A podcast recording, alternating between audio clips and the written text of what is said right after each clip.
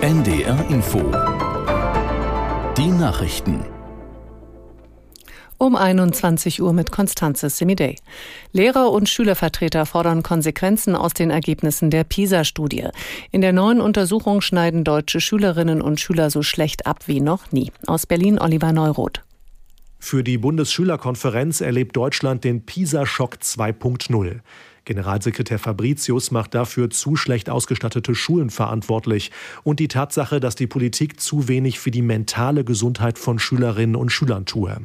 Die Gewerkschaft Erziehung und Wissenschaft beklagt, die Politik habe zu wenige Konsequenzen aus den bisherigen PISA-Studien gezogen. Die GEW-Bundesvorsitzende Finner nennt es ein Skandal, dass die soziale Herkunft von Schülern heute sogar mehr Einfluss auf den Bildungserfolg hat als früher. Bundesfinanzminister Lindner hat die Koalitionspartner vor Versuchen gewarnt, die Schuldenbremse zu umgehen. Lindner sagte der ARD, es dürften keine neuen Umwege gesucht werden. Die Finanzlücke des Bundes für 2024 bezifferte Lindner auf 17 Milliarden Euro.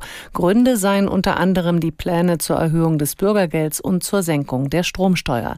SPD, Grüne und FDP beraten derzeit über den Bundeshaushalt für das kommende Jahr.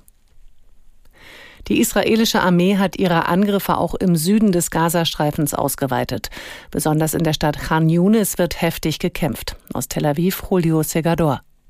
Man sei im Herzen der Stadt, erklärte General Jaron Finkelmann, der Chef des südlichen Kommandos der israelischen Armee, und wörtlich wir wollen weiter angreifen. Unterdessen traf sich Israels Premier Netanyahu mit Angehörigen der Geiseln.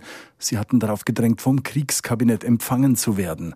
Erste Angehörige, die das Treffen verließen, berichteten Medienangaben zufolge von einem chaotischen, nicht organisierten Treffen. Zudem soll Netanyahu zum Unmut der Angehörigen gesagt haben, es werde nicht möglich sein, alle Geiseln zurückzubringen. Auf der Klimakonferenz der Vereinten Nationen bleibt fraglich, ob sich die Staaten auf eine Abkehr von fossilen Energieträgern einigen können. In einem Entwurf für die Abschlusserklärung werden die unterschiedlichen Positionen aufgelistet. Der Text sieht demnach auch die Möglichkeit vor, eine Abkehr von Öl, Kohle und Gas gar nicht zu erwähnen. Im DFB-Pokal haben Kaiserslautern und Düsseldorf das Viertelfinale erreicht. Die Pfälzer setzten sich gegen Nürnberg mit 2 zu 0 durch. Düsseldorf gewann in Magdeburg mit 2 zu 1. Der Siegtreffer fiel erst in der Nachspielzeit. Das waren die Nachrichten.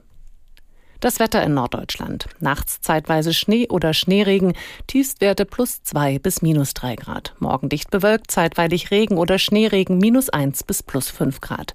Am Donnerstag meist trocken bei eins bis vier Grad und am Freitag gibt es gebietsweise Regen bei null bis sechs Grad.